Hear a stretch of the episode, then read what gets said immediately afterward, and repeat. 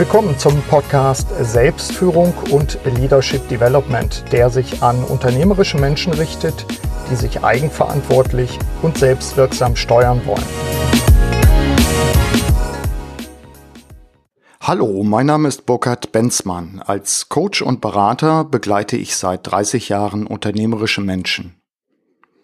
Willkommen zu dieser Solo-Episode, in der ich mich mit der Frage beschäftige, was wir in kritischen Phasen unserer Karriere tun sollten.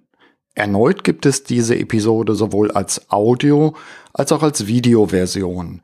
Die Videoversion aufgenommen in meiner Planungs- und Produktionszeit auf den Kanaren.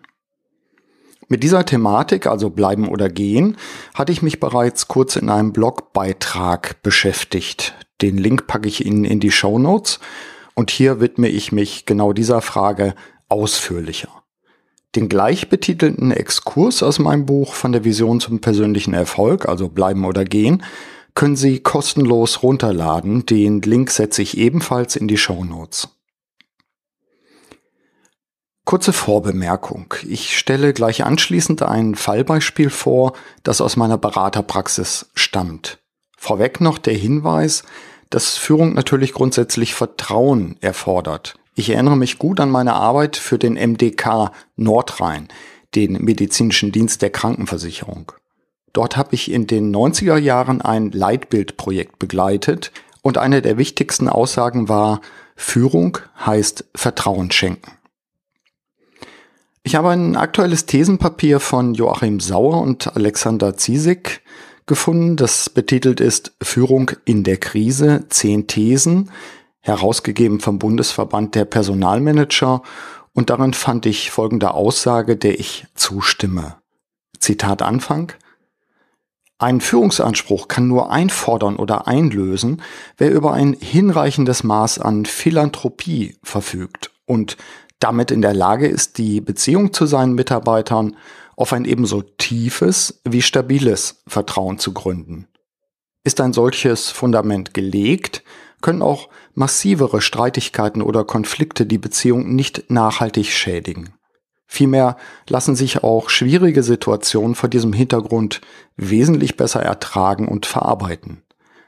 Dabei ist es völlig nachrangig, welchen Führungsstil ein Manager pflegt, ob er oder sie viel delegiert oder auf das Begeistern seiner Mitarbeiter setzt. Vertrauen ist das Fundament guter Führung. Und Vertrauen wächst über ehrliche Kommunikation.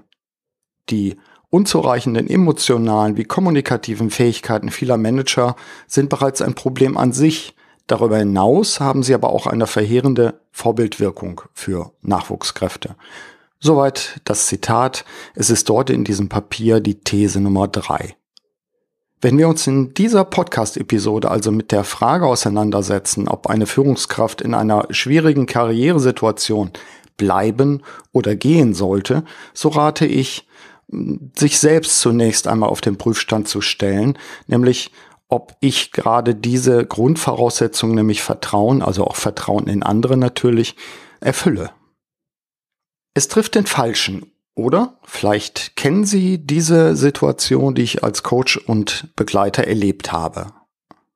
Eine zentrale Position im Unternehmen ist neu zu besetzen. Es gilt, als neuer Abteilungsleiter hier lasse ich mal offen, ob das männlich oder weiblich ist, die Schwierigkeiten in diesem Organisationsteil anzugehen und zu lösen.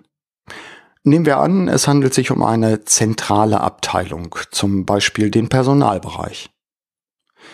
Die ausgewählte Person nennen wir hier einmal Person X. Sie ist eine Führungskraft, die sich bereits in vergleichbaren Unternehmen bewährt hat. Person X geht mit Energie und Zuversicht an die Arbeit, wird auch zunächst freundlich von den eigenen neuen Mitarbeitern empfangen. Es werde Zeit, so die Mitarbeiter, dass sich jemand um sie kümmere und die Wertigkeit der dort geleisteten Arbeit im Unternehmen aktiv vertrete. Nach und nach registriert Person X, dass etwas in der Abteilung nicht stimmt. Offenbar hat sich eine Binnenkultur innerhalb der Gesamtorganisation gebildet. Man achtet auf die eigenen Privilegien, geht geschickt mit der eigenen Macht um und taktiert ebenso geschickt auch mit Hilfe von Gerüchten, um die eigenen Positionen zu erhalten. Dabei ist die Leistung offenbar eher im unteren Bereich angesiedelt. Versuche von X in Klausuren, Teambildungsmaßnahmen oder auch in Einzelgesprächen diese Situation nicht nur umfassend zu begreifen, sondern auch Ansätze zur Optimierung zu finden, verlaufen im Sande. Im Gegenteil, die Situation verschärft sich, zumindest für Person X. Gegenüber der obersten Führungsebene und dem Personalrat senden einzelne und für Person X nicht zu ermittelnde Mitarbeiter, sollte ich sagen Rädelsführer, zunächst diffuse Botschaften aus, dass man gewillt sei, mit Person X an Optimierungen zu arbeiten, aber dass sich doch schnell Zweifel an deren Fähigkeiten gebildet hätten. Aber man sei gewillt, eine gemeinsame Basis zu finden. In homöopathischen Dosen wird der Zweifel an der Führungskraft weiter gesät, jetzt gepaart mit der Äußerung des Bedauerns. Die obere Führungsebene, sagen wir mal Geschäftsführer A, fühlt sich gefordert, jetzt doch energischer mit Person X zu sprechen, warum es dieser denn nicht gelinge, ein äh, vernünftiges Arbeitsklima in der eigenen Abteilung zu schaffen. Person X wundert sich, dass Geschäftsführer A erst jetzt offen mit den vermutlich schon länger bestehenden Kritikpunkten umgeht und sie informiert. Allmählich dämmert Person X, dass sich hier bereits eine unheilige Allianz zwischen den Mitarbeitern der eigenen Abteilung, die ihre Pfründe und Vorteile in Gefahr sehen, und dem allzu emsigen und unprofessionell handelnden Geschäftsführer A ergeben hat. Leider zu spät, denn einzelnen Interessierten ist es längst gelungen, einen grundsätzlichen Zweifel an den Qualitäten der Person X zu säen. Und so die geschickten Botschaften, habe es nicht auch schon in früheren Positionen, in denen Person X war, solche Kritik gegeben? Es braucht nicht viel und auch Geschäftsführer A ist der Meinung, dass es so nicht weitergehen könne. Ich erspare Ihnen weitere Details. Sie ahnen, wie es weitergegangen ist. Es traf Person X, also genau die Führungskraft, die eigentlich so dringend gebraucht wurde, um die Abteilung auf Vordermann zu bringen. Sie wurde aus der Organisation rausgemobbt. Natürlich habe ich einige Aspekte und Details geändert oder weggelassen, denn Vertraulichkeit ist mehr einer der höchsten Werte. Und dennoch ist dieses Erlebnis direkt aus der täglichen Arbeit einer Führungskraft entnommen. Und das ist, so kann ich aus 30-jähriger Beratung sagen, leider kein Einzelfall. Was würden Sie anstelle von X machen? Person X hat zunächst lange daran festgehalten, dass sie eben viel Energie investiert hatte, um genau in die neue Position zu kommen, und sie machte unter Druck Fehler, die wiederum von den Kritikern dankbar aufgenommen wurden, nach dem Motto, siehste, habe ich ja gesagt. Person X hielt, in der Rückschau wird das deutlich, viel zu lange an der Position fest, die bereits in einer unheiligen Allianz von einzelnen Mitarbeitern und Geschäftsführer A demontiert war. Wir neigen dazu, allzu lange an etwas festzuhalten, in das wir viel Zeit, Energie, Engagement investiert haben. Um das zu verdeutlichen, betrachten wir kurz einen völlig anderen Bereich. Ein Beispiel aus dem Aktienmarkt. Die Frankfurter Allgemeine Zeitung hatte eine Reihe von Denkfehlern vorgestellt, wovon einer ganz besonders hierher passt, die Sunk Costs oder auch versunkenen Kosten. Den Link zum passenden Artikel setze ich Ihnen auch in die Show Notes. Mit den versunkenen Kosten sind die Aufwendungen oder Investitionen gemeint, die wir einmal getätigt haben, die sich aber offenbar nicht rentiert haben. Wir halten daran fest, investieren weiter, statt alles mit einem dicken Haken abzuschreiben. Wer an der Börse gezockt hat, könnte das kennen. Das Papier fällt, aber wir halten daran fest, kaufen vielleicht sogar nach, statt es mit Verlust zu verkaufen. Und wundern uns, dass der Penny Stock am Ende nichts mehr wert ist. Zitat aus dem FATS-Artikel. Ob wir Aktien behalten oder verkaufen, darf nicht davon abhängen, ob wir in der Vergangenheit Verluste erlitten haben. Nur die zukünftige Performance des Papiers darf uns beeinflussen.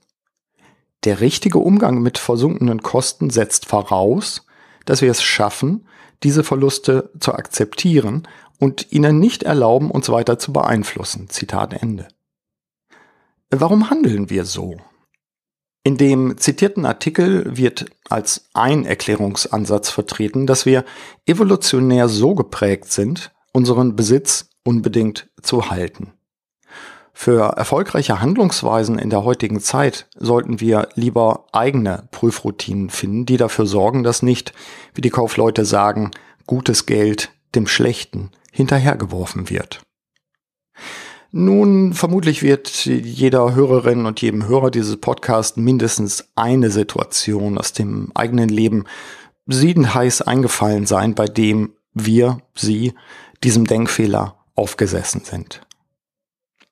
Ich schlage Ihnen deshalb insbesondere wenn Sie in Stationen Ihrer Karriere sind, wo Sie vielleicht sich ähnlich fühlen wie das gerade geschilderte Beispiel, ich schlage Ihnen vor, sich die richtigen Fragen zu stellen beziehungsweise die richtigen Prüfpunkte anzuschauen.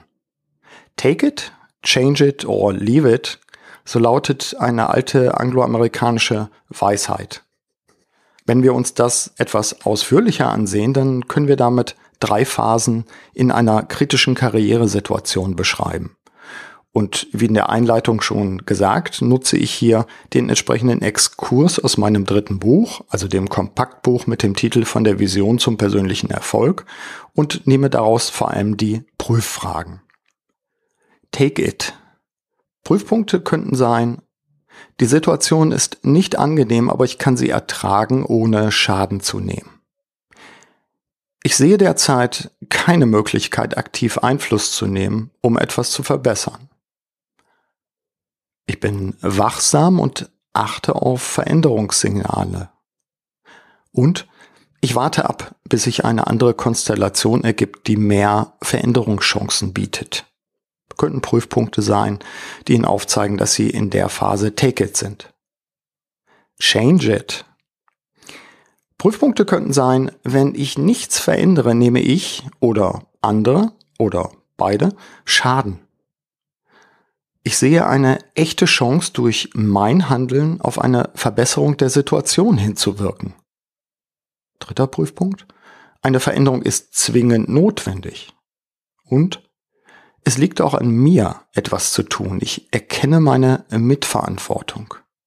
Sollten diese Prüfpunkte oder ein einzelner davon bei Ihnen in Resonanz gehen, sozusagen Resonanz erzeugen, dann könnte es bedeuten, Sie sind in einer Phase, wo aktive Veränderung gefordert ist. Leave it. Prüfpunkte. Wenn ich die Situation weiter erdulde oder zulasse, dann nehme ich massiv Schaden, gegebenenfalls auch andere. Ich habe die Möglichkeiten geprüft, etwas aktiv an der Situation zu ändern, aber es geht nicht. Es widerspricht meinen Werten, in dieser Situation zu bleiben. Und ich nutze die Energie lieber für die Veränderung, als langsam oder schnell handlungsunfähig zu werden. Soweit die Prüfpunkte zu Leave It. Also wann ist es höchste Zeit, nicht nur Veränderungen anzustreben, sondern sich selbst aus der Situation zu entfernen. Soweit dieser Exkurs, den Sie als Textauszug zum Nachlesen auch runterladen können, wie eben in den Show Notes dann auch nachlesbar.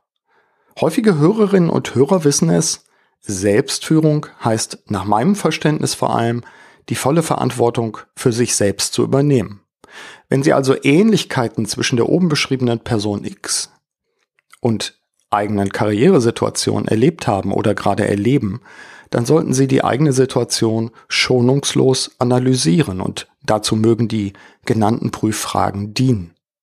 Prüfen Sie vor allem, ob Sie sich gerade verbiegen, weil Sie konträr zu den eigenen Werten und Zielen agieren. Kommen wir zum Abschluss der heutigen Episode. Ich hoffe, dass Sie mithilfe des Fallbeispiels eruieren konnten, ob sie bleiben oder gehen wollen oder sollen oder müssen. Mithilfe der vorgestellten Prüfpunkte sollte es Ihnen gelingen, in einer schwierigen Situation quasi wieder Boden unter die Füße zu bekommen und Ihre Möglichkeiten genauer einzuschätzen. Ebenso sollte deutlich geworden sein, dass ein zu langes Warten genau die Energie rauben kann, die man braucht, um sich selbst zu entfernen und etwas Neues aufzubauen. Das war die heutige Episode zum Thema Bleiben oder Gehen. Diese Episode gibt es auch wieder als Audio- und Videoversion. Die Videoversion habe ich noch auf Teneriffa aufgenommen. Nutzen Sie die Inhalte. In diesem Sinne wünsche ich Ihnen wie immer eine wirksame Zeit. Ihr Burkhard Benzmann. Vielen Dank, dass Sie auch bei dieser Episode des Podcasts Selbstführung und Leadership Development dabei waren. Auf bald!